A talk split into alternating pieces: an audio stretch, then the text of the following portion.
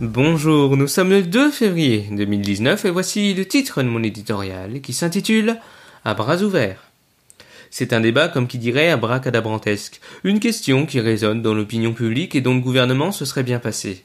Faut-il rapatrier les djihadistes partis combattre dans les rangs de l'État islamique? Si l'on pouvait reprocher aux politiques, à tort ou à raison, leur incompétence, dans ce cas précis, on ne peut y voir qu'une naïveté exacerbée.